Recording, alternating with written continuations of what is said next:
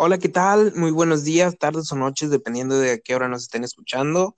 Este es el capítulo 5 de la bitácora cinéfila. Ahorita estoy yo, AS, y mi compañero Mr. House nos acompaña, eh, casados. Y Mr. A va a entrar más tarde, Lalo, porque pues él no ha visto ahorita Avengers. Vamos a entrar ahorita hablando sobre cómo fue la premier sobre cómo fue la premier, este, porque Mr. House y yo tuvimos la oportunidad de ir a la premier, él en la Monterrey, yo acá en Los Cabos. Entonces tuvimos experiencias algo diferentes. Ahorita vamos a platicarlo y luego vamos a entrar con la reseña de qué nos pareció eh, la película a cada uno.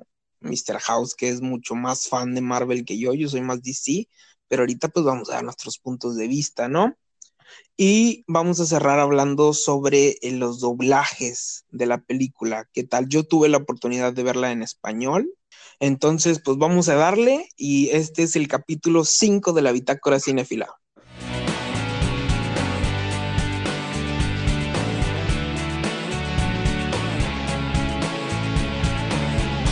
Y bueno, comenzamos. Este, Mr. House, ¿qué tal estuvo la premiera allá donde estuviste? Imagino que se ha de haber llenado mucha más gente porque pues Monterrey es mucho más grande.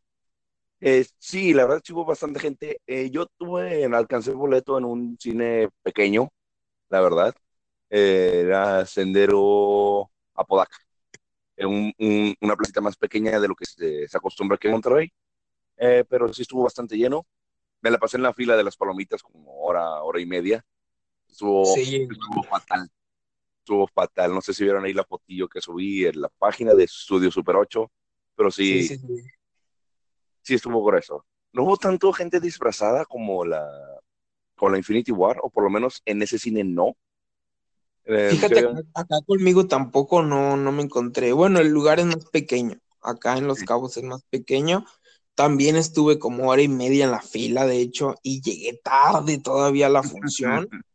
sí llegué como 10 minutos todavía tarde, ya había empezado la película, pero pues ni rollo. Este, pero no hubo gente, me encontré nada más como a un Spider-Man, un, tipo que traía como el suéter de Miles y una máscara de Spider-Man.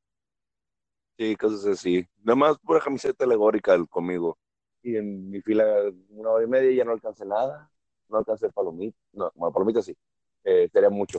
Eh, no alcancé cubeta, no alcancé llavero. A mí me gustan esos. Estuvo, por lo menos en Cinépolis, bueno, Cinemex se lució más con los eh, recuerditos. En Cinemex era, era lo de Thanos y el guantelete, mejorado. Porque el año ah, pasado también lo sacaron con Infinity War, pero esta vez lo, le pusieron lucecitas y no sé qué. Y te digo, eso del Thanos y el guantelete fue en Cinemex. Em, se veían más padres los Cinemex, la verdad. Eh, aquí Cinépolis se fue, no sé, flogió, sacó, sacó un poquito más de variedad en cubetas de palomitas, pero no, no estaban tan chidas. Sí, los termos acá, acá fueron lo que se acabaron. Cuando yo llegué, ya no había, y era lo que yo sí se veía más padre. Las cubetas y todo eso y los llaverillos no me llamaron la atención, no quise comprar. Pero los termos y vasos sí se acabaron. Entonces, este, tú sí la pudiste ver desde el principio, me imagino. Así es. Así es. Ok. Eh, entonces, ¿qué te pareció a ti? Tú que la pudiste ver completita, tal cual. ¿Qué nos puedes decir? A mí me encantó, la verdad. Siento que fue un buen cierre para esta, esta primera parte, esta primera fase como tal de la historia del universo cinematográfico. Muy emotiva, eh, muy bien dirigida. Hay dos tres cosillas ahí en cuanto a la historia que no me, que me causan algo de ruido, pero está, es todo lo que esperábamos, todo lo que esperábamos y más. Siento que se lucieron.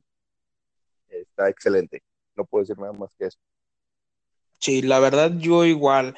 Yo iba con una expectativa pues regular, dije va a ser algo similar a Infinity War, pero la verdad es que no, sí te sorprende la película. Además yo sí me, tragué uno que otro spoiler antes de ver la película, pues ya sabes, la raza es gacha y lo pone ahí donde menos te lo esperas. Pero no, como quiera, aunque vi esos spoilers que pues eran de los más importantes, como quiera, hay mucho giro inesperado en la película y muchas sorpresas. y sí, sí me gustó, la verdad, la película. Este, creo que no, vamos a decir o no vamos a decir spoiler ahorita. Digo que sí, va a salir el miércoles, ya para entonces mucha gente la habrá visto, ya no creo que vaya a haber problema. Bueno, en esta película precisamente hay evoluciones, o bueno, cierres de las evoluciones de muchos personajes que estuvieron algo interesantes. Por ejemplo, la de Thor. Thor pasó por muchas cosas durante la Infinity Saga y este cierre que dieron al personaje siendo pues ya gordito, después de todo lo que le pasó, como que pues quedó traumado, ¿no? Por haber fallado y termina este, dejado en un sillón, se vuelve gamer jugando Fortnite y comiendo mugrerito. A mucha gente no le gustó eso. ¿Tú qué piensas sobre, sobre esa, ese cierre que le dan a ese personaje precisamente? Fue un buen chiste, la verdad. Fue un buen chiste, pero siento que lo, que lo alargaron demasiado. Eh, ponle que sí, que estuviera buena parte de la película, pero no sé, cuando se reencontró con su mamá, le dijo, ya, no sé, agárrate una caminadora rápida o que la mamá hiciera algo de magia recuperar su poder con el, con el hacha y el martillo ya otra vez en forma, como debía estar. Pero no, lo, lo alargaron, lo alargaron. Y siento que sí le dieron en la torre en su viaje del héroe, digamos, su trayectoria en toda la saga porque lo vemos su ascendencia y cómo llega a su tope en la película pasada, en Infinity War. Y aquí como que le dieron en la torre, lo volvieron ya un, como un chiste. En Ragnarok, como que en cierta forma estuvo bien porque al final termina aceptando sus deberes como rey y todo, pero aquí ya lo mandó a la fregada. No hay una justificación real para el final de Thor. Es una de las pocas quejas que tengo eh, de la película. Porque el vato... Fíjate que a mí no me molestó tanto eso. O sea, sí siento que no lució tanto porque siento que su este cambio que le dieron, este giro estuvo algo fue parte de, la gracia que tuvo la película siento que, por ejemplo, en Marvel los chistes siempre se quejan de que los chistes son muy forzados y todo esto. Pero con Thor siento que todos estos chistes funcionaron muy bien y es lo que le da mucha comedia a la película. Al contrario de, por ejemplo, Bruce Banner. Bruce Banner, esta, esta nueva etapa que le dieron también, este cierre con el, el Doctor Hulk, ¿sí ya se, se llamaría así? Sí. sí, Doctor Profesor Hulk, sí no, no me convenció su personalidad. Bueno, era prácticamente la personalidad de Banner, pero con el cuerpote de Hulk. Y no sé, siento que no, no acaba ni de ser gracioso, ni. O sea, nada más como que era entre tierno y, y no lo sé, no lo sé. A lo mejor es porque visualmente yo sigo viendo a Hulk y quiero que sea este el tipo destructivo y todo eso, pero pues ya no es. No sé, siento que esa, esa parte sí no, no me acabó de agradar. Sí, no, no termina de convencer del todo. Eh, pudieron darle como que una, una personalidad media, digamos, eh, a, esta nueva etapa, eh, pero se fueron, no sé, buscaron otra vez los chistes. Sí, no, yo, yo me hubiera imaginado a lo mejor, o sea, en esta en esto de Doctor Hulk, ah, pues ya hemos visto en, en, series animadas cómo habla Hulk, pero con, o sea, siendo inteligente, o sea, hablando así y todo esto, pero no, le hicieron la voz de Banner tal cual. Siento que a lo mejor fue eso lo que falló. Sí. Sí, sí, me explico? la voz o algo más, un poquito más de seriedad, tal vez hubiera, hubiera, jalado, pero no, no da, no da. Ok, y hablando del final, o sea, pues ya sabes, el spoiler más fuerte aquí es la muerte de Tony Stark. ¿Cómo lo sentiste? ¿Qué piensas? Primero, esa muerte se veía venir desde hace mucho. La verdad. Sí, yo, no, no, me quejé mucho por el spoiler porque yo también ya lo sentía que, que eso iba a pasar. Así es. Eh, me gustó bastante cómo lo despidieron. Es, eh, digamos que es un, la historia de Tony Stark en esta saga, es una historia de cierta manera de redención como tal. de todos sus errores que hizo antes de ser Iron Man y los errores que hizo como Iron Man, eh, Ultron, la Civil War, em, todo eso que su orgullo generó. Y creo que es un buen final que le hayan dado este, este momento de sacrificio como tal. Eh, me gustó bastante, me gustó que le dieran la chance de formar esa familia con Pepper, que pudiera disfrutarlo tantito. Y es un, es un buen final, es un buen final. No negaré que, que hubo un momento, que ese momento sí dieron ganas de, de llorar. No solté una lágrima. Una o dos. Eh, llorar como tal, así, lágrima soltada, no. Pero sí, una o dos lagrimitas y sí salieron salieron. Yo, nada más en la parte ya del, del, funeral, cuando se da toda la racilla ahí, sí está como que muy, muy llegador. Sí. Pero, pero las demás partes no, fíjate, no, creo que ahí sí exageraron un poquito, no está como para llorar. Yo creo, fíjate, yo creo que respecto a esta de, del sacrificio de Tony, estuvo muy preciso porque si hubiera sido, por ejemplo, el Cap, el capitán, eh, o sea, de él ya lo hubiéramos visto venir, es parte ya de su personaje de que él sí se sacrifica, pero que Tony lo haga, o sea, te hace recordar, cuando dice su frase de yo soy Iron Man, te hace recordar cómo comenzó él, cómo era egocéntrico y solo pensaba en sí mismo. Y, era pues acá el, el superhéroe creído y todo eso y termina sacrificándose por todo el mundo. Yo creo que eso fue algo muy preciso que hicieron, algo muy inteligente. Y completamente, completamente. Este, ¿No? Sí, sí, completamente, completamente. De las, eh, pues como tal, la mejor parte de la película, la verdad. De las mejores. ¿Se te hace, ¿Cuál fue la parte que más te gustó de toda la película? Uf, cuando ya se reviven todos. Revivieron a todos. Sí, no, la parte cuando dicen, este, Avengers Assembly. Sí. Ya, puta, qué épico estuvo. Todos en el cine gritaron. Sí, aquí también. Acá también todos gritaron. No, no, no, no, no. De la mejor. Eh, me gustó ese tipo de, de, batalla final, estilo, no sé, Señor de los Anillos. Eh, em, ¿Qué más? Ese tipo de cierres de sagas que están fregona. No estoy muy interesado en ver cómo van a superar esto o cómo lo van a, a continuar la verdad. Hablando sobre eso, se dice que el, cierre no es aquí, sino va a ser en Spider-Man, ¿no? Sí, la fase 4 termina con Spider-Man, Far, From Home. ¿Y qué supones que vaya a salir ahí? Pues mira, primeramente, eh, supongo que vamos a tener eh, las consecuencias eh, como tales de, ahora sí las consecuencias reales, porque aquí no nos vimos como, no se explayaron tanto lo del chasquido de Thanos, porque la verdad, em, nada más vimos cierta parte, no vimos, vimos algo de desesperación, pero no lo, no lo profundizaron tanto. Aquí podemos, con Spider-Man podemos ver un otro lado, los que se fueron, porque como bien saben, pasaron cinco años en Endgame. Pasaron cinco años eh, la hija de Scotland creció, te perdieron mucho tiempo. Y quiero ver cómo, cómo reacciona Peter, cómo reacciona la gente, de que, oye, ¿qué, qué onda? Digamos que las casas, lo típico, oye, está en mi casa, ¿quién eres tú? O qué pasó con, con mi familia. Cosas así, consecuencias más humanas, digamos, de lo que pasó con el chasquido y a la vez supongo. De Iron Man, o qué pasó con Iron Man. Una de las consecuencias más importantes creo que es la, la muerte de Tony.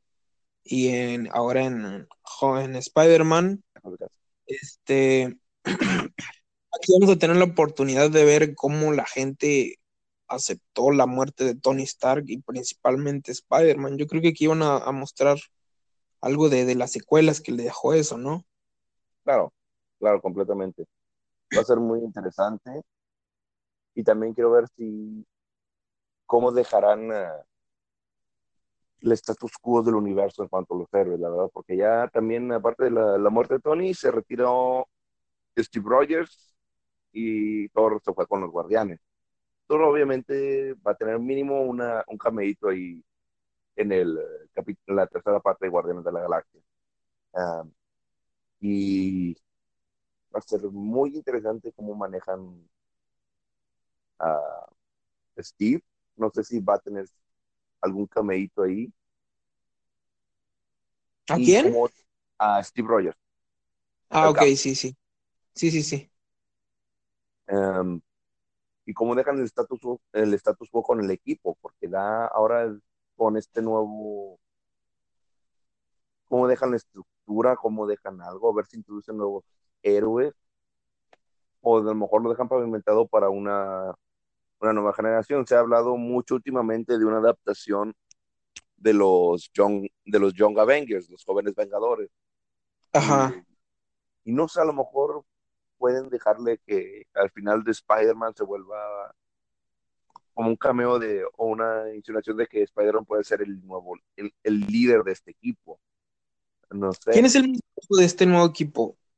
Es. Mira, yo creo que el líder debería de ser Fal Falcom, que ahora es el, el, nuevo Capitán América, ¿no? No creo. Como líder de los Vengadores, eh, eh, digo que Capitana Marvel. Yo cuando estaba viendo Endgame, dije, ah, mira, Black Widow se va a quedar eh, como líder, como que ella fue la que tomó la batuta como tal. Dije, ah, mira, ella puede tomar el mando sin problemas. Y no. Mocos, que la matan. y no, no. Eh, pero dijo, bueno, va a estar Capitana Marvel. O va a estar eh, Pantera Negra. Eh, pero ahora sí está difícil. Falcon no sé, no sé la verdad. Yo digo, sigo pensando que Capitana Marvel es la mejor opción por el momento, hasta que Peter gane la experiencia suficiente. Fíjate que yo creo que el que a lo mejor debería de ser es Black Panther, porque la verdad Capitana Marvel ya lo vimos en la película no está comprometida 100% con la Tierra. Capitana Marvel, o sea, ella ve por todo el universo, ya lo vimos en esta película. ¿Cuánto salió? Como unos 20 minutos, yo creo, ¿no? Sí, a lo mucho. A lo mucho. Entonces, ella no está muy comprometida con la Tierra, ella tiene sus otras cosas que hacer. Yo creo que a lo mejor Black Panther podría quedarse como, como líder.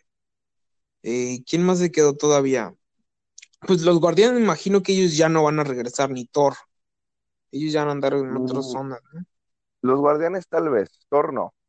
Uh, pero mira, hablan, volviendo con Capitán Marvel, eh, que no esté con 100% comprometida da una gran gama de posibilidades de nuevas amenazas que a lo mejor eh, el Capitán Marvel diga, oigan, venganme a ayudar. Ah, ok, tiene sentido. Okay, no, sí. falta, no hemos visto, bueno, ahora ya con la compra de Fox, tenemos la posibilidad de ver a Galactus, tenemos ya como tal eh, una invasión scroll a, ma a, mayor escala, digamos, como tal, o, o los Kree otra vez. Eh, los hay un, una gama de posibilidades y villanos que faltan por explorar. Y hay Capitana Marvel y su conexión eh, con el universo, resto del universo da, abre un, muchas puertas para ellos.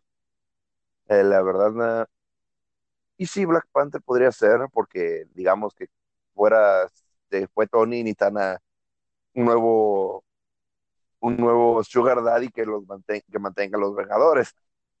Eso sí, eso sí. Eh, sí, digo, digo, sigo pensando que Capitana Marvel es la mejor opción. Pues sí, supongo que el Black Panther se quedaría como el nuevo Sugar Daddy, ¿no? Sí. Sí, es sí, lo sí. que más me hace sentido. Sí, ahora que lo comentas así, fíjate que sí es cierto, porque mucha gente justo habla sobre el nuevo villano que quieren que sea Galactus y que Galactus, y sí, sí, con Capitana Marvel al mando tienes razón, sí se, se daría pie a todo eso. Aunque fíjate que, bueno, no sé a ti, es una de las quejas más fuertes que tengo yo. No me gusta Capitana Marvel, no, no, no la trago. Sí, sí, entiendo en parte eh, quizás es muy... Eh, hemos tenido la oportunidad de interactuarla un poco más. Como tú dices, se distanció gran parte de la película del, del grupo. A lo mejor mm, le falta esa interacción, o por lo menos que nosotros veamos esa interacción con el resto de los Vengadores. para como que tal aceptarla tal y como es. Sí la sentí este Get Power y, y, lo que tú quieras, como que es muy forzado. No, no digo que sea malo, entiendo la, la necesidad que hay en Hollywood de mostrar, eh, como ya lo había comentado en otro podcast, no recuerdo el tema, de la necesidad de, que, de mostrar eh, personajes femeninos fuertes. Por aquí algo, es algo forzado, la verdad. Es algo forzado. Fíjate que en la parte, bueno, pues cuando salen al final todas las chicas juntas, a mí me gustó esa parte, pero o sea, sí. la queja que yo tengo es que su actitud siento que es muy pesada y muy creída en ciertos momentos. O sea, en la parte cuando están todos juntos, yo siento que ella no encaja porque ella a fuerzas quiere sobresalir, de que, ay, ahora van a ganar porque ahora estoy yo. Y cosas, sí. o sea, eso, no sé, a mí sí me cayó, me cayó algo pesado y digo, quiero aceptarla, quiero que esté porque es una parte fundamental y pues sí va a dar pie a muchas cosas, pero no sé, siento que no se deja. Aunque a lo mejor sí sea eso, igual y pues tiene que también tener una evolución ya con el equipo. Sí, claro. Este, ay, en esta vimos el último cameo de Stan Lee.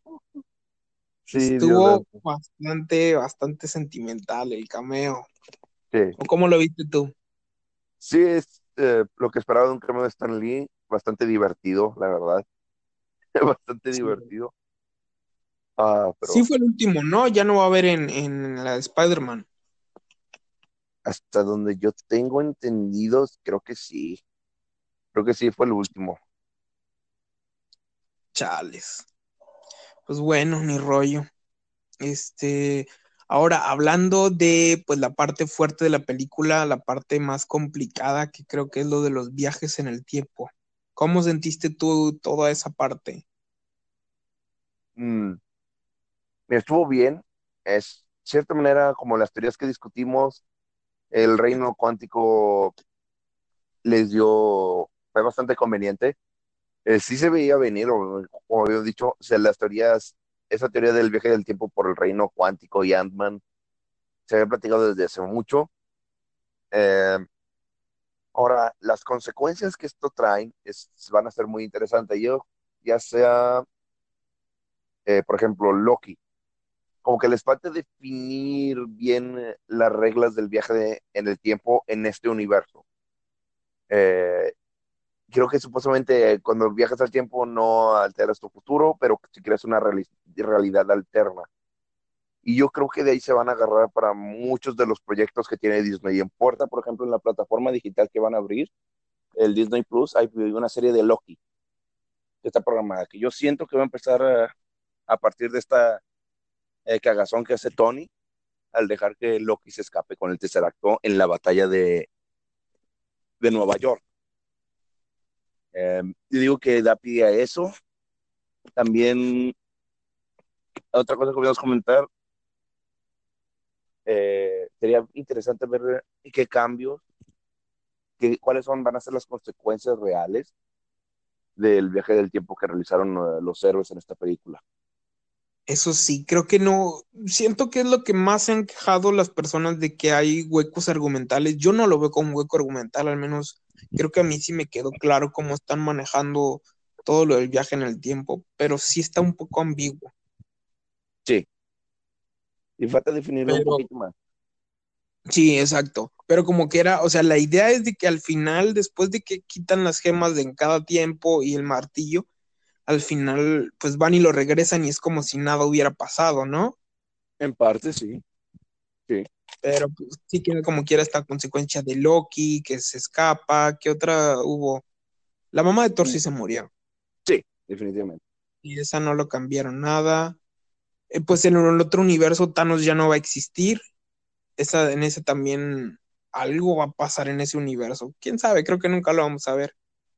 Sí, otro, otro tema que volví a tocar, Thanos lo... Siento que lo redujeron bastante porque en la Infinity War era un villano muy interesante y aquí como que ya se volvió un, lo bajaron tantito de nivel a un villano más.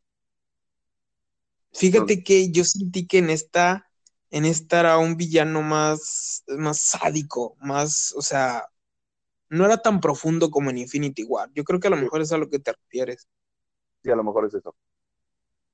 No, o sea, nada más, o sea, a lo que va, a matar raza y se acabó. Y en la otra, pues se explayaba un poco más con su ideología y la fregada. Al, menos se me lo sentí yo un poco extraño esa parte del inicio, cuando lo matan así al fregazo, de volada.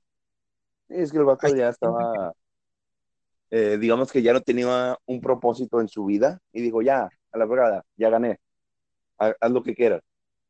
O sea, se dejó ganar. Sí, esa parte se dejó matar. Sí.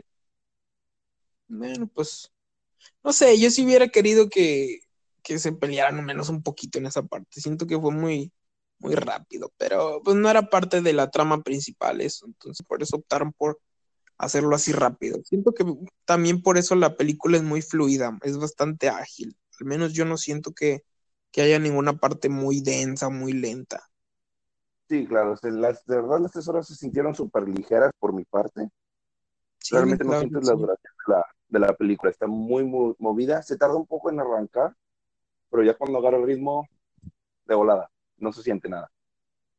Sí, yo, la neta, ya soy de los que van a cada rato al baño, pero no, o sea, la aguanté muy bien, me tenía muy, muy atrapado la película, la verdad. Sí. Y bueno, vamos a cerrar entonces con esta parte que es nuestra reseña de Infinity, de Infinity War ahí, de Endgame. Este, por mi parte, yo le vengo dando un, no sé, 9.5, 9.8, la verdad sí me gustó bastante. Sí, la verdad también. Yo igual, yo igual, un 9.5, 9.8, también, seguro. La neta, la neta, yo sí creo que es de la mejor película de, de Marvel. No sé tú qué pienses. Sí, la verdad, bastante bien. Me encantó. ¿No? Mi película favorita es. Yo soy más de DC. Mi película favorita de superhéroes era Watchmen. Pero todavía no sé si esta me gusta más que Watchmen o no. Porque la neta sí es muy, muy épica. Muy épica. Claro. Sí, completamente. Um, es que está difícil, ya es, aquí sí es por donde te guste más, si es por eh, ¿Qué pasó? trama. No, no, no, no. Eh, te guste más por la trama, igual Watchmen, eh, pues sí podría quedar como de las mejorcitas. Pero aquí sí, este, es el final de toda una combinación de 22 películas que nos han estado trayendo los últimos años. Y yo digo que es, eh, como había dicho al principio, cumple bastante. Eh, salimos bastante satisfechos todos del cine. La verdad, sí, yo también salí bastante satisfecho de la película. No le pido nada, la verdad. Ok, con esto cerramos nuestra reseña, nuestros comentarios sobre la película. Eh, y ahorita regresando de este corte, vamos a estar también con Mr. A, que vamos a platicar ya un poquito más sobre el doblaje eh, empezando con, con, Endgame precisamente, pero luego nos vamos a expandir un poquito más para hablar en general del doblaje. ¿No? Excelente. Ok, nos vamos y regresamos.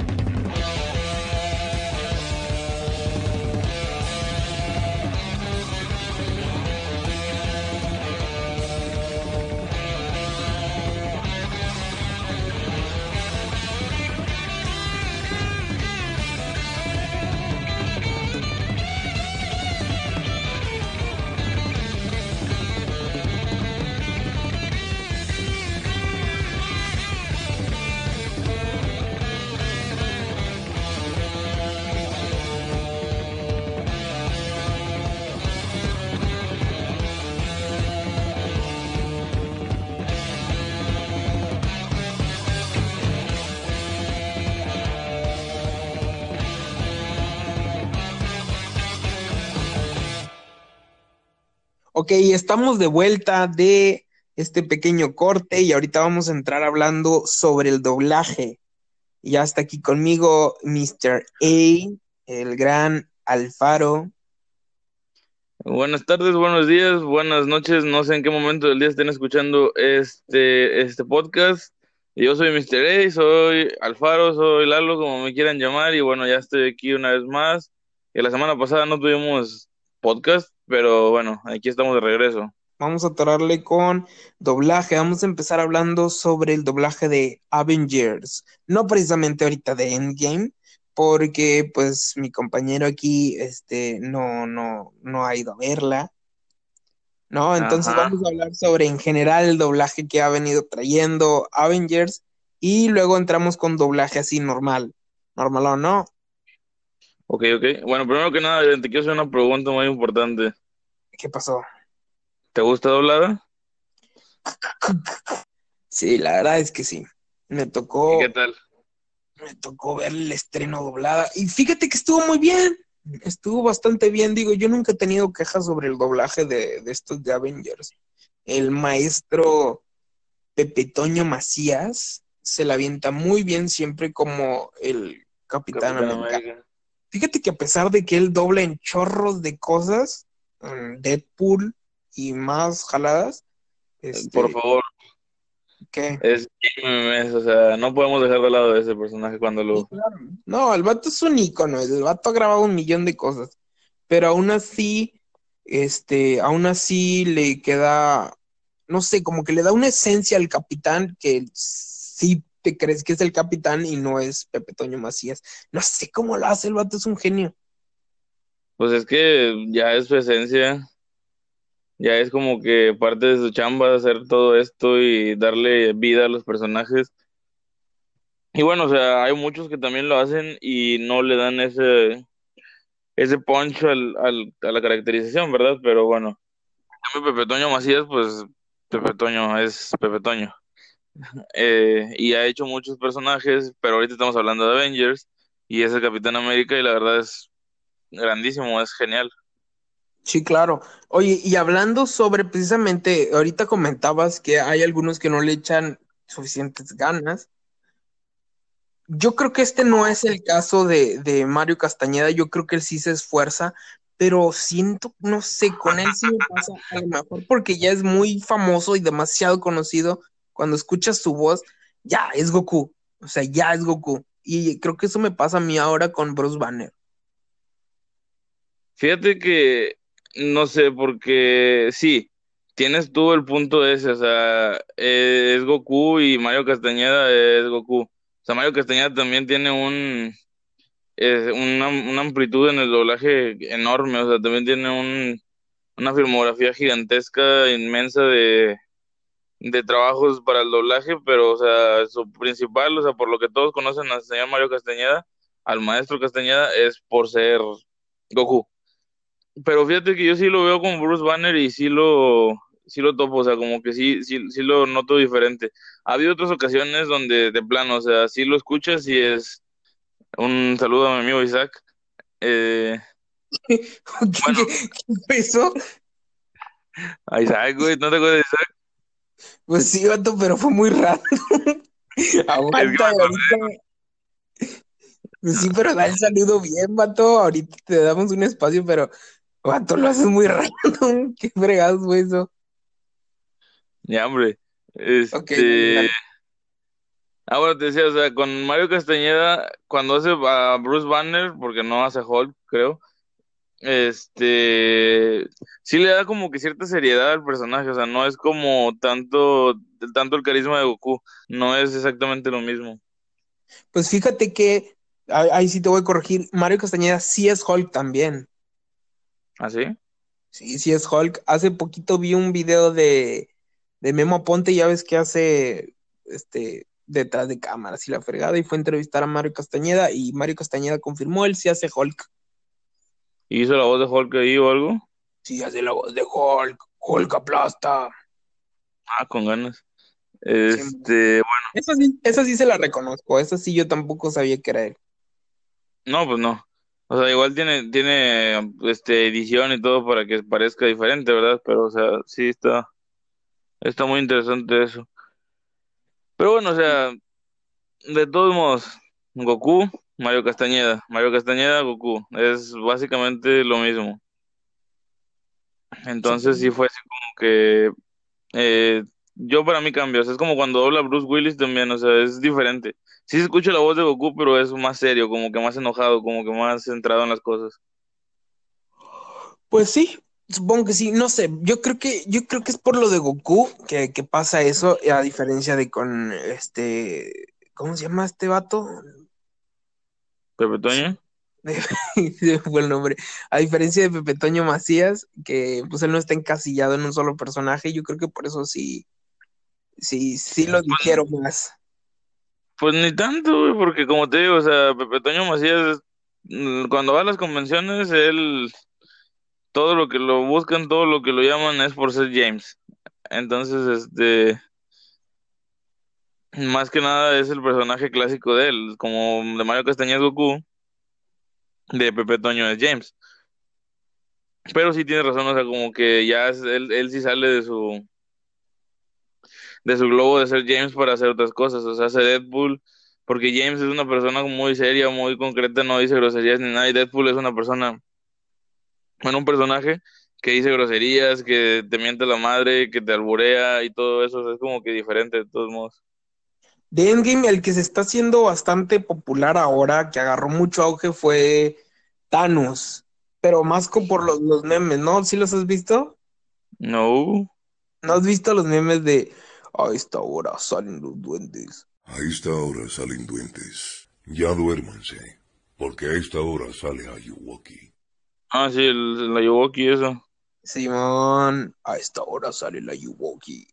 Y pues varias entrevistas que han sacado con él, en donde pues le agarraron un hype tipo, este, ¿cómo se llamaba este vato que le, le decían que era como Dios?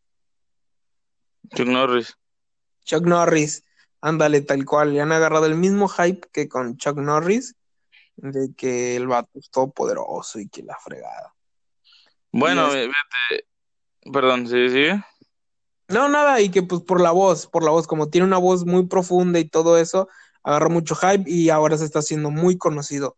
Él creo que ya era conocido, no me acuerdo desde cuál, pero pues es, famosillo por haber estado en la en Scooby-Doo, creo que hace muchas voces en Scooby-Doo. Te digo, ya lo, ya lo había comentado el programa pasado. En Scooby-Doo él hace voces genéricas, o sea, encuentran a un vato que está grande y fuerte y así vamos a ponerle a Juan Carlos Tinoco. Creo que se llama Juan Carlos Tinoco, sí, Juan Carlos Tinoco. Este, y o encuentran un vato gordo y alto también, ah, sí, Juan Carlos Tinoco. O encuentran un vato así, ah, sí, Juan Carlos. Y todo, o sea, casi todas las voces extra de personajes así grandes y prominentes en Scooby-Doo las hacía él. Pero también es famoso porque es la voz de La Roca. No, sí, ese es su, creo, ese es su mero fuerte. La voz de la roca es lo mero mero que trae.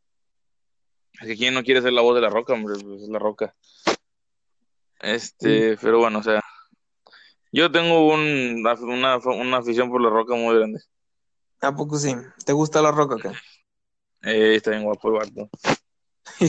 Y también este vato hace poco, bueno, no hace poco, hace algunos meses ya creo, grabó eh, con el Doctor Goku en esa serie de YouTube que está sacando Ah, todos sí. los capítulos.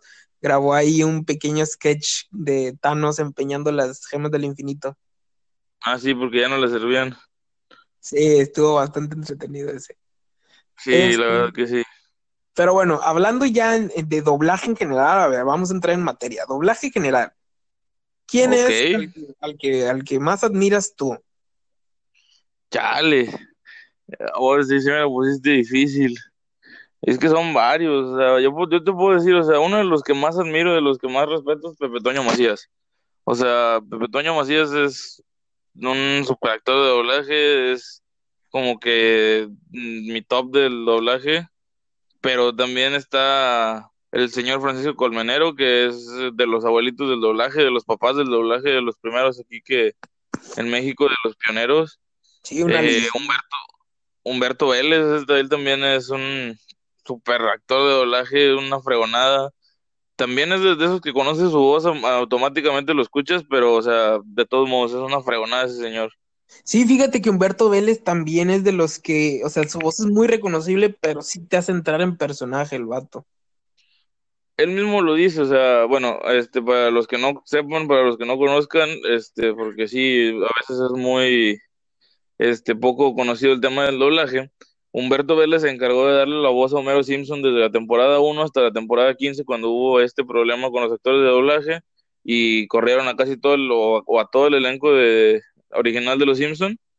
Este, lo, lo- le dijeron, ¿sabes qué? Ya, ya no te ocupamos, adiós, vamos a buscar gente nueva. Y entonces ahí se fue Humberto Vélez, pero él es la voz original de Homero Simpson. Y él lo dice, ¿me escuchas todavía? Sí, te escucho, te escucho. Ay, perdón. Y él lo ha dicho, o sea, yo para ser Homero Simpson tengo que bajar mi tono de voz, este, arrastrar la lengua cuando estoy hablando y, y sonar un poquito más tonto de lo que puedo sonar normalmente. Sí. O sea, como que si hace el cambio así muy radical para poder hacer a, a Homero Simpson. Ahora que también hace a Winnie Pooh y, y es otro rollo completamente diferente hacer a Winnie Pooh a Homero Simpson. Sí, el vato es muy versátil. Ese vato sí, la verdad es que es muy, muy canijo a la hora del doblaje. Estaba pensando en otro ahorita que estaba hablando de Humberto Vélez y se me olvidó, fíjate. Si estabas pensando en otro. Este, de los que más me gustan, o sea, de los trabajos que traen, este, creo que es este, lo- bueno, pues todos los, los Marios, ¿no? Está Mario Arbizu también. Son Son- dioses del doblaje. Sí, los Marios son unas leyendas. Mario Orbizu, Mario Filio y Mario Castañeda, los tres reyes Marios dicen. Sí, no, los tres son buenísimos. Bueno, no sé, creo que eh, con Mario Arbizu me gustan más los trabajos que traen. No sé por qué. Me gusta mucho esa voz que le da a Skipper. Que muchos tratan de, de- de hacer el- el- la imitación, pero él le da un toque, no sé, algo tiene. No, pero es que él es, pues él es skipper. O sea, él tiene ya el tono y todo y lo puede hacer con tanta facilidad y lo hace tan bien, o sea, Sí, pero a lo que yo iba yo con lo de Skipper, de que, o sea, hay mucha gente que lo imita, como así hay mucha gente que imita a Homero Simpson o así, pero hay, voces, como por ejemplo esta de Mario Arbizu, que es muy difícil de que sí te la creas. Eso me pasa a mí con las de, por ejemplo, hay gente que imita a Bob Esponja, a Skipper o a, a Goku y no te las crees, porque realmente no les, no hay nadie que les salga el doblaje o que pueda imitarlos tan bien, porque ellos tienen un toque, algo, algo, o sea, tienen una voz muy Claro. única. bueno, también Mario Filio, o sea, Mario Filio con sus voces del Rey Julien, de hacer una voz de Jaimico es tan difícil que yo no creo que cualquiera pueda. Ah, la de Jaimico, la Jaimico sí. La de Jaimico sí es muy única. El. Rey Julien, este, Ralph el Demoledor, no me acuerdo quién más hace Mario Filio. Ah, la, la, la pájara Peggy, no. La Peggy, la, la puerca, ¿cómo se llama? Miss, Miss Piggy. Ah, Sí, la de los Miss Piggy también. Y así cosas, o sea, mm, hace mucho trabajo Mario Filio, la verdad. Sí, no, la neta, mis Bueno, los tres, o sea, los tres son grandes del doblaje ahorita. Los tres. A mí uno que yo tuve la oportunidad de conocerlo gracias a ti, te- te- todavía te lo, te lo agradezco así infinitamente porque me hablaste el momento en que estaba ahí. Este, es una, es una experiencia de, que, que les puedo contar. Estaba yo en la universidad presentando un examen y salí al, al descanso del examen y me, y me aguanta. No, no cualquier examen, no cualquier examen estabas presentando, estabas tú presentando tu examen de egreso. Me dan el descanso para presentar el, para, o sea, como que es el examen de egreso y está súper pesado todo el día. Entonces me dan un descanso de como una hora, una hora y media y me habla Adrián y me dice, oye, vente corriendo a la sala porque fíjate que está esta persona y luego, luego, o sea, no me tardé ni cinco minutos en llegar y ya estaba ahí parado escuchándolo. Alfonso Obregón es un gran actor de doblaje también, o sea, él hace muchas voces y él la verdad es que sí, o sea, cambia mucho el tono de voz, cambia mucho la manera de hablar de sus personajes y de todo, o sea, él es demasiado versátil. Él hace la voz de Shrek, él, hace- él hizo la voz de Bugs Bunny, ha hecho la voz de Silvestre, hizo la voz de la princesa Grumosa en Hora de Aventura y muchas cosas así.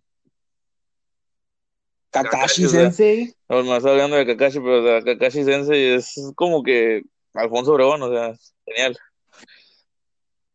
¿Quién es el que hace, quién es el que hace la, a la pulga? Ah, es, es Víctor Ugarte, él también es otro, otro. Víctor Ugarte. Sí, también lo conozco bastante porque a, a él me gusta su doblaje de, de Evangelion. Tú no has visto No, pero Evangelion, es- pero hace a Shinji, Shinji. Este, con él tuve la oportunidad de hablar el año pasado en una entrevista de radio que hicimos y también es un fregón chingón del doblaje él, o sea, hace a Harry Potter, hace a Sasuke Uchiha, hace a la Pulga, como tú dices a Shinji. Sí, Yo estaba emocionado escuchándolo hablar en el radio, o sea, como que de repente me perdí, y mi niño interior estaba ahí nada más escuchando cómo hacía voces. Hace la voz de este pequeño personaje, ¿cómo se llama?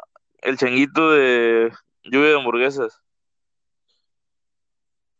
Ah, sí, ya, no me acuerdo cómo se llama, pero sí lo Bueno, él lo hace y, o sea, ahí mismo, o sea, yo estaba risa y risa, estaba muy feliz y muy contento y él dice, o sea, los niños y todos los adultos les gusta y, me, y decía, mira, o sea, ahí está Lalo y está muy feliz escuchando, yo estaba así como que, ay, sí, no puedo conmigo mismo porque, pues, o sea, estaba muy emocionado, una entrevista que no, no siempre se puede, ¿verdad?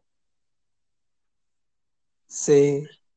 Sí, claro, no, es que, bueno, muchos no saben, pero tú trabajas en, o bueno, estás como hobby en un programa de radio, ¿no? Y has tenido chance de platicar con varias gente que es así de, Sí, de tuve también la oportunidad de hablar con Pat, Pat- Patti Acevedo, perdón, con Patti Acevedo, que es la voz de Sailor Moon y es la voz de Lisa Simpson. de Lisa- y de, de Ah, de Angélica Angélica también, Pickles ¿no? también es correcto. Y de esta en Friends, ¿cómo se De- de llama? Eh, eh, ah, De. Rachel, sí. Sí, sí, también. No, de la de Bueno, Rachel. En Friends también sale Mario Castañeda, ¿no? Ah, ching, Mario Castañeda. ¿quién es? No sé, yo no la, yo no la vi Es en que español. Creo que sí, Mario Castañeda es Ross. No estoy muy seguro de eso. Pero creo que sí. En alguna temporada es Ross, este, Mario Castañeda. No sé, nunca me gustó ese doblaje. Creo que es de los que menos me Y gustan. bueno, Así, do- doblaje de, de series eh, en español, siento que no le echan tantas ganas. Por ejemplo, esa, Two and a Half Men, la de, la de Big Bang Theory creo que está decente. Creo que está decente. Pero, ¿cuáles otras hay que no me gustaron así? No me acuerdo. fíjate, Pero hay varias. ahorita que men- Ah, la de That 70 Show también tiene un doblaje muy feo en español. Casi no me gusta ver series en español porque me gusta más este agarrar el, el, idioma en inglés. Creo que lo- de las pocas series que he visto en español, porque así la empecé a ver y la seguí, es Supernatural. Y el doblaje de Supernatural sí me gustó. No recuerdo los actores, pero sí me gustó cómo manejan a los personajes. Ahorita que estás diciendo Mario Castañeda y, y hemos mencionado actores de doblaje, no puedo creerlo y nos, nos lo estamos omitiendo bien, canijo. Este, a la mancuerna de Mario Castañeda, al hombre que le da voz al príncipe de todos los Saiyajin, este, René García. Ah, claro. René García, cómo no. Él es otro también, otro fregón del doblaje, es increíble. Nunca he tenido la oportunidad de hablar con él así personalmente, yo de que saludarlo o algo, porque en las convenciones tienes la oportunidad, quieras o no vas y lo saludas, aunque sea hola, ¿cómo estás? Este, hay niños que lloran enfrente de ellos, no soy de ese caso, pero sí. Te cortaste, te Este, cortó. Eh, que digo que no he tenido la oportunidad de hablar este, directamente con él, como hay personas que van a las convenciones, lloran enfrente de los actores porque los quieren conocer. No soy el caso, pero sí los he visto. Este, pero no, no- nunca he tenido la oportunidad de hacer, de, de hacer eso con René García. Simplemente he ido a sus con- conferencias y lo he visto y he escuchado sus pláticas y la verdad es que es muy interesante todo lo que dice.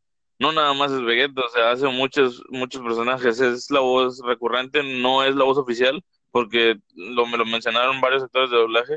Los actores no tienen voz oficial porque seríamos como que encasillarlos. Pero Ajá. es, la, es una voz recurrente de Ben Affleck en muchas películas. Ah, sí, cierto. Él hace en Batman, sí. En Batman contra Superman es, es René García la voz de Ben Affleck. Sí. Y bueno, también es la voz de Stewie Griffin en Padre de Familia. Hace voces en Los Caballeros del Zodiaco también. O sea, él tiene mucha amplitud también en el doblaje y entonces tiene demasiados años también. O sea, todos los actores de doblaje en su mayoría tienen años y años y años trabajando en esto. Sí, claro. Este, pero bueno, creo que hablando precisamente de René García, eh, de Mario Castañeda, pues, y del doblaje en general, creo que todo esto tuvo su boom en pues, Dragon Ball, obviamente. Creo que es, es lo, lo, más importante en el doblaje. Sí, podría decirse que sí. O no, sea, es pues, Dragon... a conocer. Sí, pues es que, o sea, todo Dragon Ball es como que ver, escuchar las voces y todo eso. Pero fíjate, el doblaje en sí este, antes era como que muy X y los actores de doblaje, he escuchado varios también que lo han dicho, que el doblaje antes era como que muy tomado así como que a la ligera, o sea, como que nadie te conocía, nadie sabía quién eres, pero conforme fue avanzando el tiempo, como fueron pasando los años, las redes sociales empezaron a crecer, el internet empezó a salir y entonces ya como que empezaron a ver la, la cara detrás de, los, de las personas de que, que hacen el doblaje. O sea, tú escuchabas la voz pero no conocías quién era quien estaba hablando. Sí, claro. Y ahora, con el internet, tan fácil como meterte en internet y buscar quién es Mario Castañeda, quién es René García, quién es Lalo Garza, quién es Gerardo Rillero. O sea, son cosas que pues vas, este, y te mencioné casi todo el caso de Dragon Ball, entonces, este, de hecho, de hecho todos son de Dragon Ball, o sea, es Mario Castañeda Goku, René García es Vegeta, Lalo Garza es Krillin y Gerardo Rillero es Freezer que también él es muy interesante porque él, él lo dijo en, en, su conferencia que para hacer a Freezer no, no, no es solo una voz de Freezer. Tuvo que hacer la voz de la fase 1 de Freezer, luego tuvo que hacer la voz de la fase 2, la voz de la fase 3, la voz de la fase 4 y luego darle otra voz a Golden Freezer y luego aparte darle una voz a, a Frost.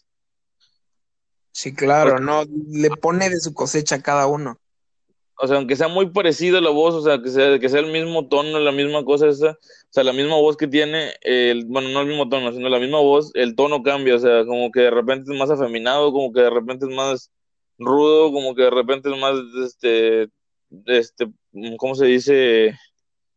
cortés o cosas así, o sea, como que cambia el tono de voz, este, la, la, la intención que tiene. Sí, claro. Y bueno, o sea, creo que si me sigues dando, dando cuerda, puedo seguir hablando de actores de doblaje y de actores de doblaje. Están es que Moisés Sí, sí, demasiado. Sí, hay mucho de qué hablar y ahorita nada más hemos estado de puro México, pero hay mucha gente, o sea, antes eh, era mucho también el doblaje de Venezuela, creo también yo recuerdo a este tipo que hacía la voz del Joker, que era Uta, Uta, Ah, sí. ¿cómo se llama? De Le- León, algo así. Sí, no me acuerdo, no, no me acuerdo el nombre, pero sí, sí lo ubico, o sea, él, bueno, pero él es señor también, bueno, la voz del Joker es impresionante. Hablando Ah, de sí, las sí. series animadas, era la voz del Joker en las series animadas.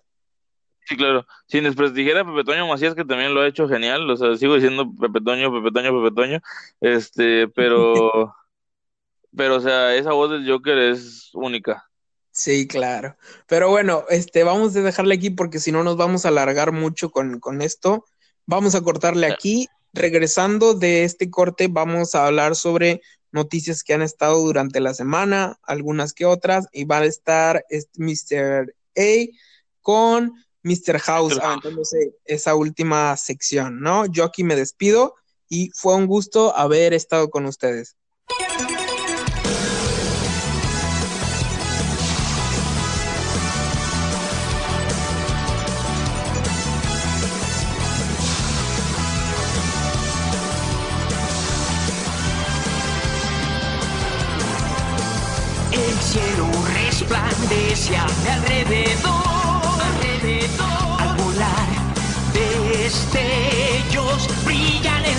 Sin fin.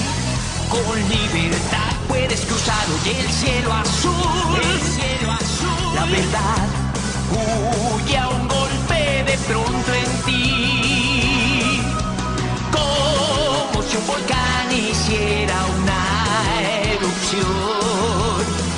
Derrite un gran glacial, podrás ver de cerca un gran dragón.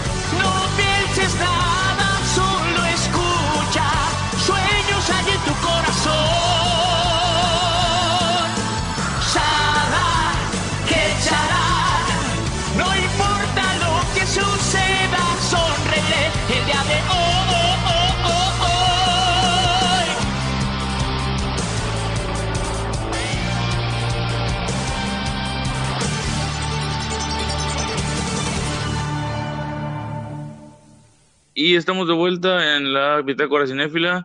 Y ahorita estoy con Mr. House. Ya el eh, Adrián AS se despidió porque tenía unos compromisos y no pudimos seguir grabando con él. Pero aquí estamos con Mr. House una vez más. ¿Cómo estás, casados? Excelentemente bien, mi estimado, eh, mi estimado Mr. A. Alfaro. Dime, ¿qué tal te pareció la película de Avengers? Que no me digas la gran cosa porque no la he visto, pero ¿te gustó o no te gustó? Pues mira, me encantó, sobre todo la parte del final donde llega Batman. Gustó. Está bueno, entonces sí, sí vale la pena verla. Completamente, completamente. Hay dos, tres cosillas detallitos ahí que, que sí, no, me causan tantito ruido, pero, pero está bastante bien, bastante recomendable. Bueno, siempre debemos recordar que tú eres el que siempre le ve el lado malo de las cosas. No es perfecto, Entonces, está bastante bueno. este, entonces tomaré en cuenta eso y diré que ya quiero verla. Estoy esperando un fin de semana más y por ir a verla. Y bueno, este, ya vamos a entrar en la última, en la recta final del programa del día de hoy, o bueno, del día que lo estén escuchando. Y vamos a hablar un poquito sobre las noticias del cine, sobre las cosas que han estado aconteciendo en estos últimos días. Tú me estabas comentando algo de Keanu Reeves, que es casados. Así es, al parecer, eh, para los que no estén enterados, eh, la franquicia de Rápidos y Furiosos va a sacar su primer eh, eh, Spin-off. centrándose en los personajes de Dwayne La Roca Johnson y Jason Statham.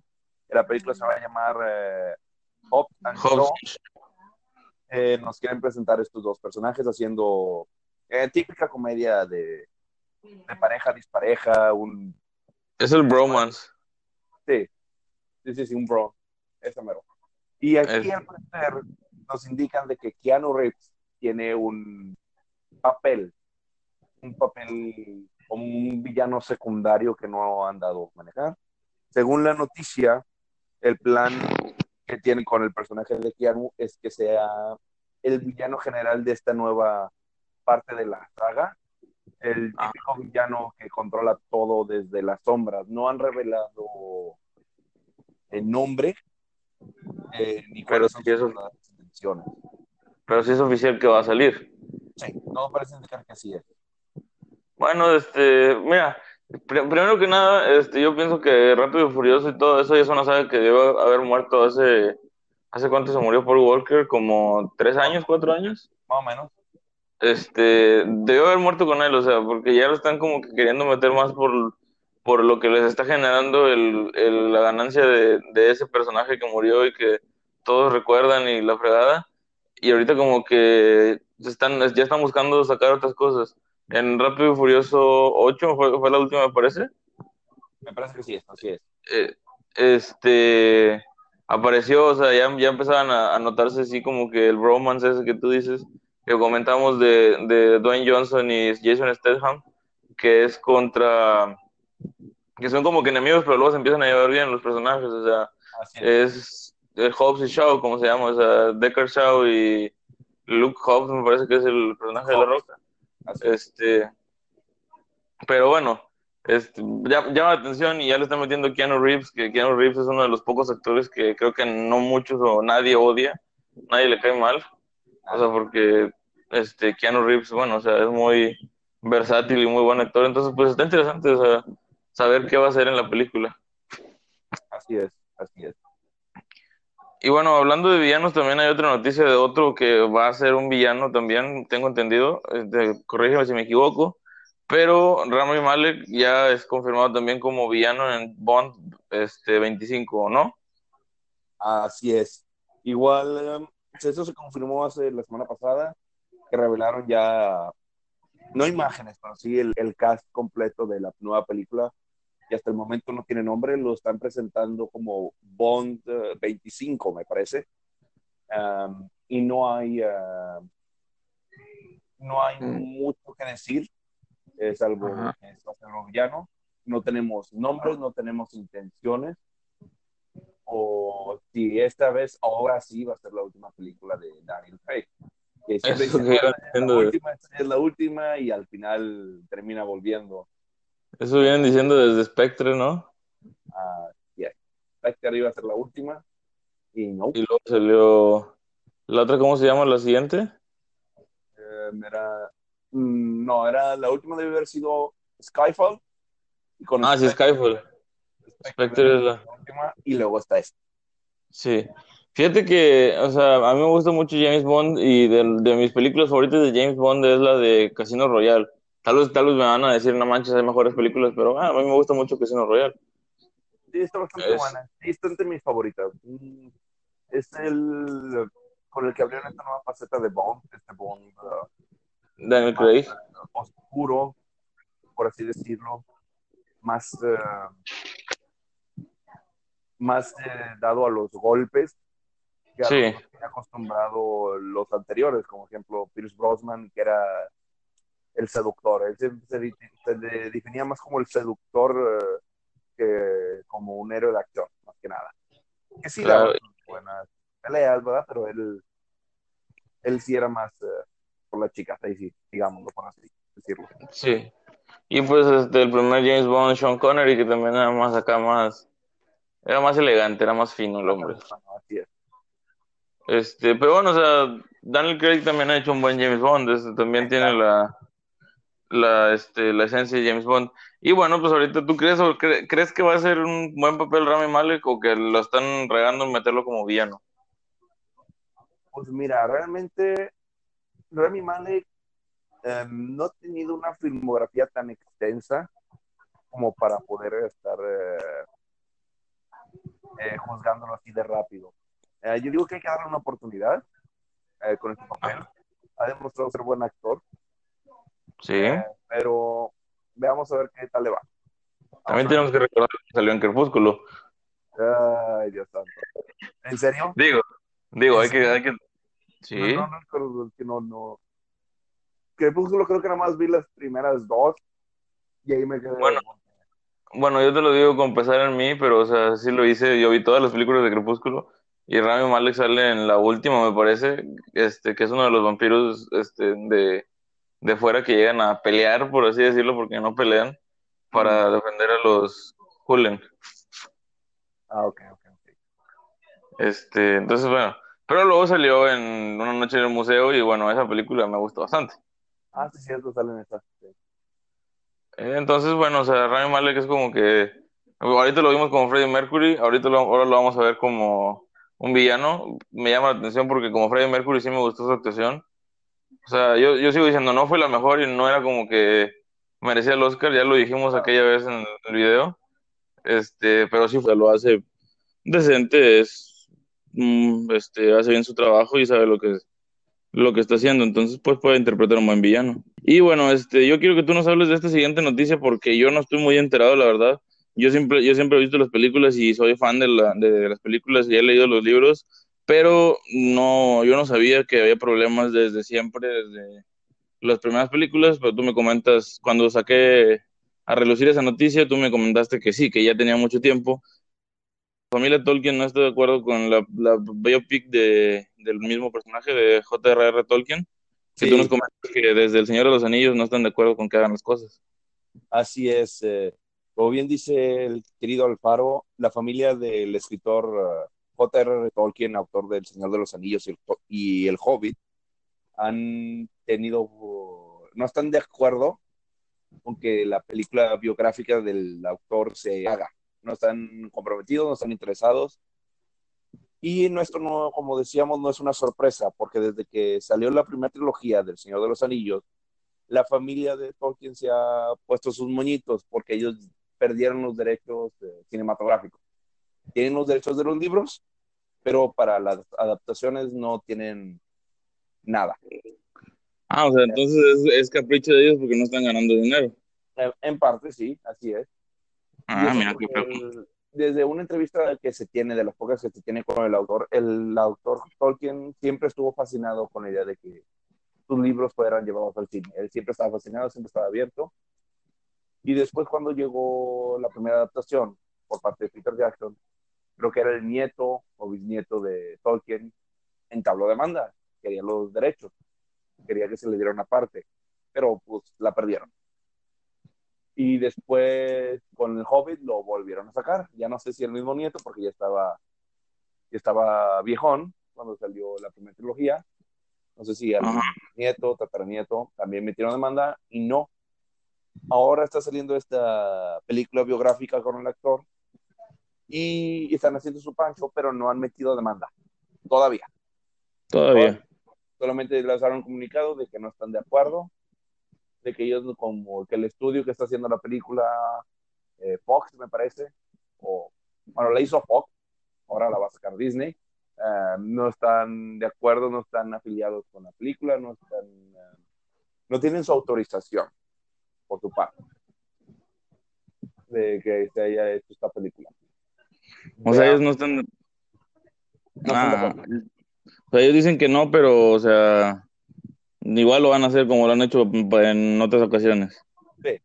Las otras ocasiones pues no tenían que hacer, los derechos de los libros no estaban, no, los- no estaban en, en su poder. Ahí sí no sé cómo, cómo funcionan los acuerdos, eh, porque no sé cómo funcionan los libros, después de cierto tiempo los derechos de libros pasan a ser a dominio público. Sí, hasta donde yo tengo entendido, por lo menos aquí en México, debe pasar cierto tiempo, creo que son 100 años. 100 años y cualquier eh, publicación editorial puede pasar a dominio público.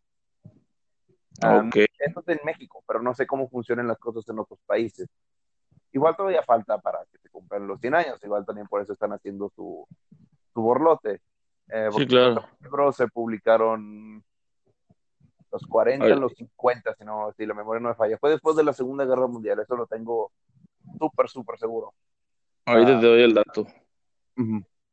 Pero, el- pero Ajá. sí, no- creo que es por ahí la cosa, por eso no están haciendo tanto, tanto rollo esta vez. Y veamos, estaremos muy al pendiente de cómo procede esto y si van a volver a hacer lo mismo, ya que esté próximo el estreno de la serie de Amazon que va a sacar sobre el universo de Tolkien. Bueno, y esa no tiene, no le han metido demanda ni nada, ¿verdad? Todavía no. Como te digo, todavía no. Hasta Bueno. el momento, como que se está esperando al hype de la Sí, serie. para, para poder Para hacerlo más, más grande. Ajá. Este, el primer libro de Tolkien fue El Hobbit, ¿verdad? Entiendo. es, es correcto. Ah, Ok, entonces el primer libro de Tolkien, El Hobbit, fue publicado el 21 de septiembre de 1937. Entonces, ah, que le falta, tienen tiempo todavía. Todavía le faltan como diez y tantos años, dieciocho años más o menos. Sí. Este, bueno, entonces son, son demandas, son caprichos de la familia de Tolkien que quiere tener dinero y no le van a dar dinero por estas cosas. Y bueno, o sea, la biopic se ve muy interesante, la verdad. O sea, fuera de los, de los problemas y demandas y todo eso, se ve bastante interesante la, la Sí, propuesta de Tolkien. Así es, así es. Este, oye, Casado, yo te quería, te quería hacer una pregunta antes de terminar con esta noticia. Dime, Este, ¿te acuerdas cuántos Oscars ganó el Hobbit? maldito seas, maldito bastardo. Este, Piérdete, Digo- ya lo había superado. Ya estaba, este tema estaba muerto entre nosotros. digo, este, nomás es por como que para recordar, pero bueno, este, cambiando de noticia, eh, también sale, salieron la, la, noticia de que los hermanos Russo han dicho que van a dejar el universo Marvel, pero tengo entendido que dijeron que había una posibilidad de que regresaran, ¿no? Así es. Eh, ya habían confirmado los hermanos de que con Endgame ya se retiraban, por lo menos parcialmente, de, de las películas de Marvel. Y están Ajá. abiertos a dirigir alguna película de DC, que sería fantástico. Oye, sí, estaría Y interesante. también creo que estarían también, están dispuestos también a regresar a Marvel, pero adaptar una saga en específico, la saga de Se- Secret Wars, las guerras Ajá. secretas. Es esta, para los que no estén enterados, ya una adaptación animada como tal en la serie de Spider-Man en los 90, de que Spider-Man y varios superhéroes son arrastrados a una dimensión alterna y son forzados a pelear una guerra contra otros supervillanos. Esto para estar a la par eh, de todos de dos eh, entidades. Eh, creo que son también, como ya se habían presentado dioses, no recuerdo el nombre de los. em, ¿Cómo se llama de Ego? De Ego, el planeta de Guardianes de la Galaxia. Ah, no me acuerdo cómo se llama. Y lo acabo de ver ahorita. Ah, los celestiales, sí. Los celestiales, sí. Era- hay dos celestiales, no recuerdo los nombres, eh, pero Spider-Man y los superhéroes eh, son arrastrados eh, a una dimensión alterna y tienen que pelear eh, con los villanos, que también eh, arrastrados a la fuerza, para ver mostrar a los dos celestiales quién, qué lado es más fuerte, el, el lado de los buenos o los malos. Así vamos que, los cómics. Y se porque en los cómics, en Secret Wars, es donde Spider-Man obtiene por primera vez el simbionte de Venom. oh, Ahora, bien, Ya sé que hay una película de Venom, pero Claro. que este, un- esa película está separada completamente del universo de Marvel. ajá, Interesante, no creo que se la jueguen con eso. Primero, no sabemos si le van a hacer esa adaptación. Esa es la, esa es la historia que los Rousseau quieren adaptar para volver a Marvel. Sí, se están como que viendo si se las aceptan o no, y si no se las aceptan, pues no vuelven, Sí. O les den otra historia más interesante, pero ya, ya quedaría, ya veríamos, está en un veremos. claro. Fíjate que eso que tú comentas de, de Secret Wars, yo no lo he visto, o sea, y no recuerdo la serie animada de, de Spider-Man de, de los 90, dices. Sí, así es.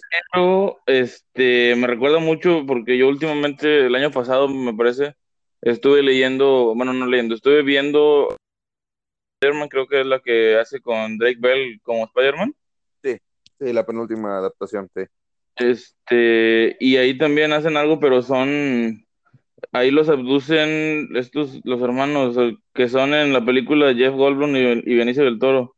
Sí, sí, el coleccionista y el eh, Grandmaster. Anda, el Grand Master, el coleccionista. Y hacen lo mismo, o sea, los están enfrentando, o sea, el coleccionista tiene su, su este, colección de superhéroes, como lo dice su nombre, y Grand Master tiene su colección de villanos, y los están este, enfrentando entre ellos para que logren salvar la Tierra, no me acuerdo qué fregados es. Y también es así como, bueno, me llamó la atención porque es parecido a lo que tú estás comentando. Sí, pero, Pero- sí, en la de los 90 como que está mejor adaptada, en parte, eh, principalmente porque era el, el crossover de las series de los 90 de Marvel que tenía. Estaban los X-Men, la serie, los, la adaptación de los personajes de, los, de la serie de los X-Men, estaban los Cuatro Fantásticos, eh, parte, Iron Man también tuvo su serie en los 90, también estaba ahí, eh, Sí. no y, bueno, y todos los superhéroes eh, que también aparecieron como sus capítulos especiales con Spider-Man. Salió Capitán Sí, América, salió Daredevil, Iron Man también salió. sí, Iron Man también. Este, está muy interesante también. Fíjate, ahorita estabas diciendo eh, que el, el simbionte y todo eso. Yo he leído, no sé si sea cierto, que dicen que Spider-Man Far From Home ya es la última película que van a adaptar de Marvel este, Studios para Spider-Man, porque Sony quiere volver a hacer otra vez Spider-Man. Pues se acaba el contrato, el acuerdo que tenían con, para el personaje de Spider-Man se acaba con Far, Far From Home. Ahora bien, ya tienen una saga como tal, eh, bien estipulada, bien cementada con este nuevo Spider-Man. No estoy seguro si el mejor movimiento para Sony es quitar Spider-Man eh, y hacerlos ellos, porque sería otro reboot, otro, otra serie de reboot. Y creo Sí, que claro. con Spider-Man ya estamos un poquito cansados porque es demasiado Ya son bastantes. pronto. Sí, son bastantitos en tan corto lapso de tiempo. Ha habido tres, es- bueno, Batman no nos digamos, pero tengamos en consideración de que el- le estaban súper separadas las, eh, las actuaciones de, de Batman, ¿no?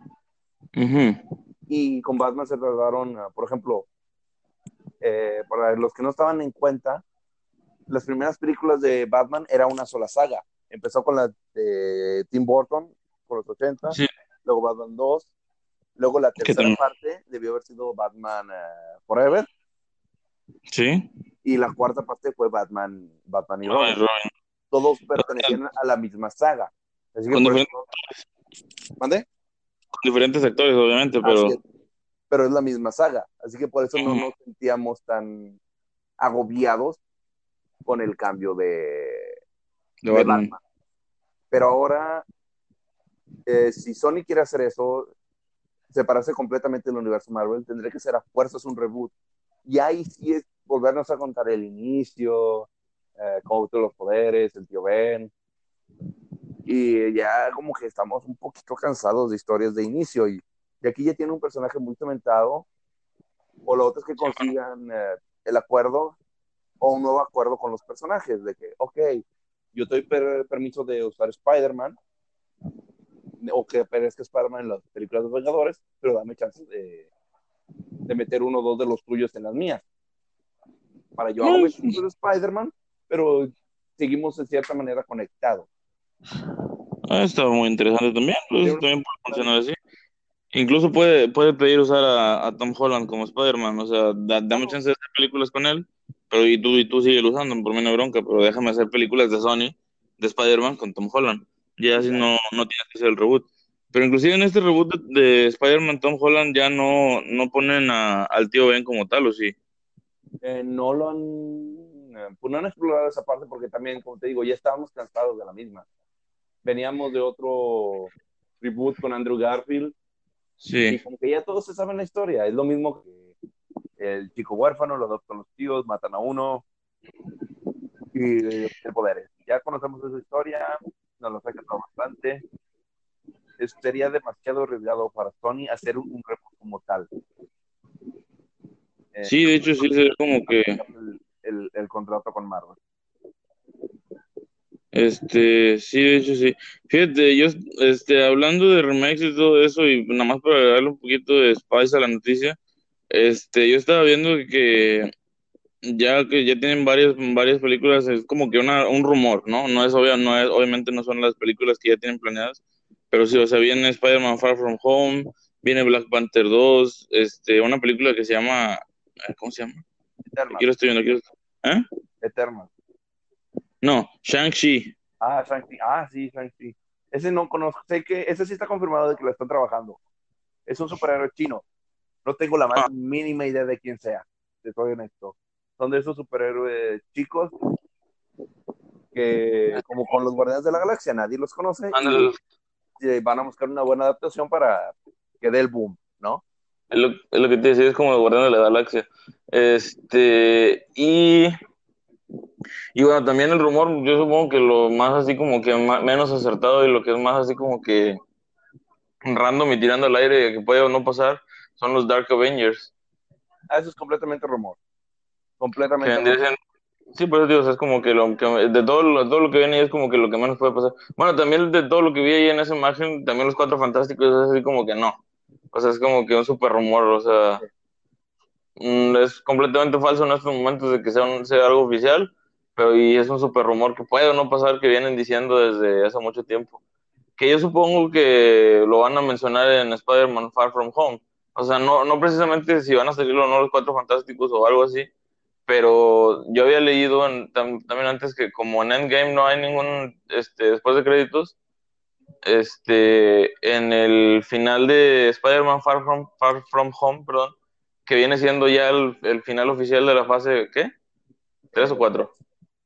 ¿Tres?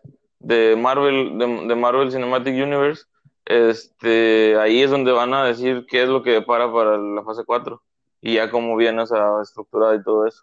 Así es. Así Es lo que dicen, es lo que rumorea. Sí, porque mira, los Cuatro Fantásticos tienen más probabilidades de ser eh, incluirse primero al universo, porque con X-Men apenas con Dark Phoenix van a terminar eh, su saga como tal. Eh, ponle que pueden aprovechar eh, eh, The New Mutants, eh, los mutantes que ya ahora sí, según esto ya la fecha definitiva es febrero del año del año que viene o noviembre Ah. al final de año. Y supuestamente sí van a ser ya están programadas las escenas los reshoots. Bueno, los reshoots de New Mutants puede ser clave para que sean una nueva introducción de los mutantes como tal al universo Ah. cinematográfico de Marvel. Podría ser. Podría ser un movimiento inteligente y Bastante interesante. poniendo eh, nuevos mutantes, eh, nuevas caras, puede ser la, la opción. Pero los cuatro fantásticos como tal, eh, creo que tienen más probabilidades de que se aparezcan primero el universo. Eh, Sí, porque no tienen ya nada. O sea, ahorita intentaron hacer algo con los Cuatro Fantásticos que fue una basura de, de, lo, de los últimos con este Michael B. Jordan y el vato que sale en Ready Player One. Sí. Pero, pero, o sea, no, no funcionó. Eso de de plano fue una basura de película. Y entonces como que pueden ahí buscar una nueva fórmula para hacer los Cuatro Fantásticos que funcionen bien y verlos chidos. así es, así es, así es. No, Y bueno, este, tenemos una última noticia. esta sí eh, está complicada, no puedo dar mucha opinión, porque la neta es de la crítica, de cómo le está yendo ahorita las críticas en eh, esta película de mexicana, que yo tengo, la verdad, yo tengo muchas ganas de verla, eh, pero me dicen que no vale la pena. esta película del complot mongol. Ah, sí. Bueno, de este habíamos de- decidido este, nada más como que mencionarlo, como que tiene una mala crítica, porque tanto tú como yo estamos como que interesados en ver esa película, pero pues, o sea, habría que, que darle la oportunidad, o sea, a lo mejor como pasa como con muchas películas que han dicho, oye, está muy mala la película, pero en realidad la vas a ver y a ti te gusta. Sería, sería ver esto, porque no está pagando en taquilla, es, un, es, un, es algo fresco. Digamos, me llama la atención porque es algo fresco en el cine mexicano actual. Es una Sí. película de humor negro, al parecer, actuado con este ambiente de detective cincuentón que solo hemos visto en el cine hollywoodense de los 50. Este detective Ajá. de los 50 de tipo Roger Rabbit eh, y típico clásico detective americano aquí en México y es algo interesante que no se había visto pues hasta donde yo tengo entendido desde siempre, la verdad. Sí, no, o sea, es, algo- es algo, es algo como que relativamente nuevo, mezclado con cosas mexicanas, pero de todos modos relativamente nuevo con el- la idea que traen de detectivesco y todo eso. No me voy a ser claro, algo que no me late de esta película es que hayan seleccionado a Bárbara Mori para hacer una chinita. Me saca de onda, Bueno, completamente. Pero- sí, bueno, es, Espero que sea mi único pero. Espero. yo, a mí la verdad lo que me interesa mucho y va a sonar así como que muy, no sé, pero me llama mucho la atención ver a Chabelo fuera de su personaje de Chabelo. Sí, está interesante. Este, pero bueno, o sea, no podemos dar mucha opinión sobre esa película porque no la hemos visto. En cuanto la veamos, Casados o yo, vamos a hablar sobre esa película. Espérenlo. Y bueno, creo que hemos llegado al final de este podcast, de este programa del día de hoy, del día que lo estén escuchando. ¿Algo que quieras decir antes de despedirnos, Casados? No, nada, nada, nada. Eh, solo que recuerden que al final de Endgame llega Iron Man, que hace una armadura. No ganó ningún Oscar. Este, bueno, entonces nada más recuerden seguirnos en nuestras redes sociales, en Facebook como Estudio Super 8 y en Instagram como en Instagram como estudio.super8. Y bueno, si les gustó, denle like a este podcast, compártanlo con sus amigos y recuerden que pueden comentar lo que quieran escuchar en próximas emisiones. Podemos, podemos estar hablando sobre lo que ustedes nos comenten. Gracias por escucharnos y estamos con ustedes la próxima semana. Que tengan una muy bonita semana, que, que todo les salga muy bien.